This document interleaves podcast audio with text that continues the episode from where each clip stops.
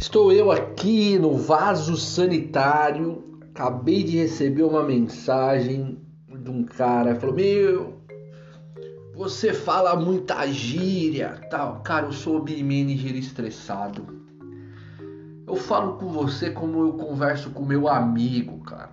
Cara, se você não gosta do jeito que eu falo, vai catar coquinho. Eu não tenho nada a ver com você, mano. Vai para outro podcast, beleza? Mas se você quiser aprender de verdade o que é BIM, é com esse cara aqui que está no banheiro neste momento que você vai conversar. Beleza? Deixa eu ensinar uma coisinha então quando eu estou aqui no vaso.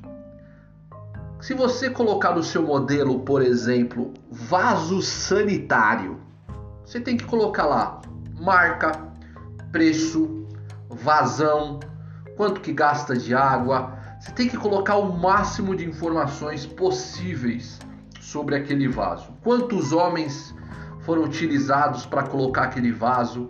Então, meu, não me vem apenas colocar, ah, o vaso é de porcelana.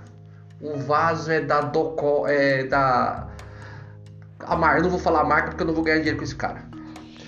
Você tá entendendo? Não é só colocar essas informações básicas. Não, cara, seja profundo. Se você está montando um escritório de BIM, contrata um cara só para modelar e contrata outra criancinha, que eu falo com os meus amigos, os, os queridos escrav, é, escrav, escravos estagiários, estou brincando, viu, estagiários?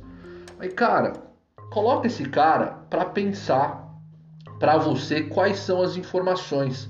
Gera um relatório, um, um feedback de quais informações são necessárias colocar e passa para esse cabeçudinho. Entendeu? Aí você só se preocupa em modelar e esse cabeçudinho se preocupa em colocar as informações necessárias.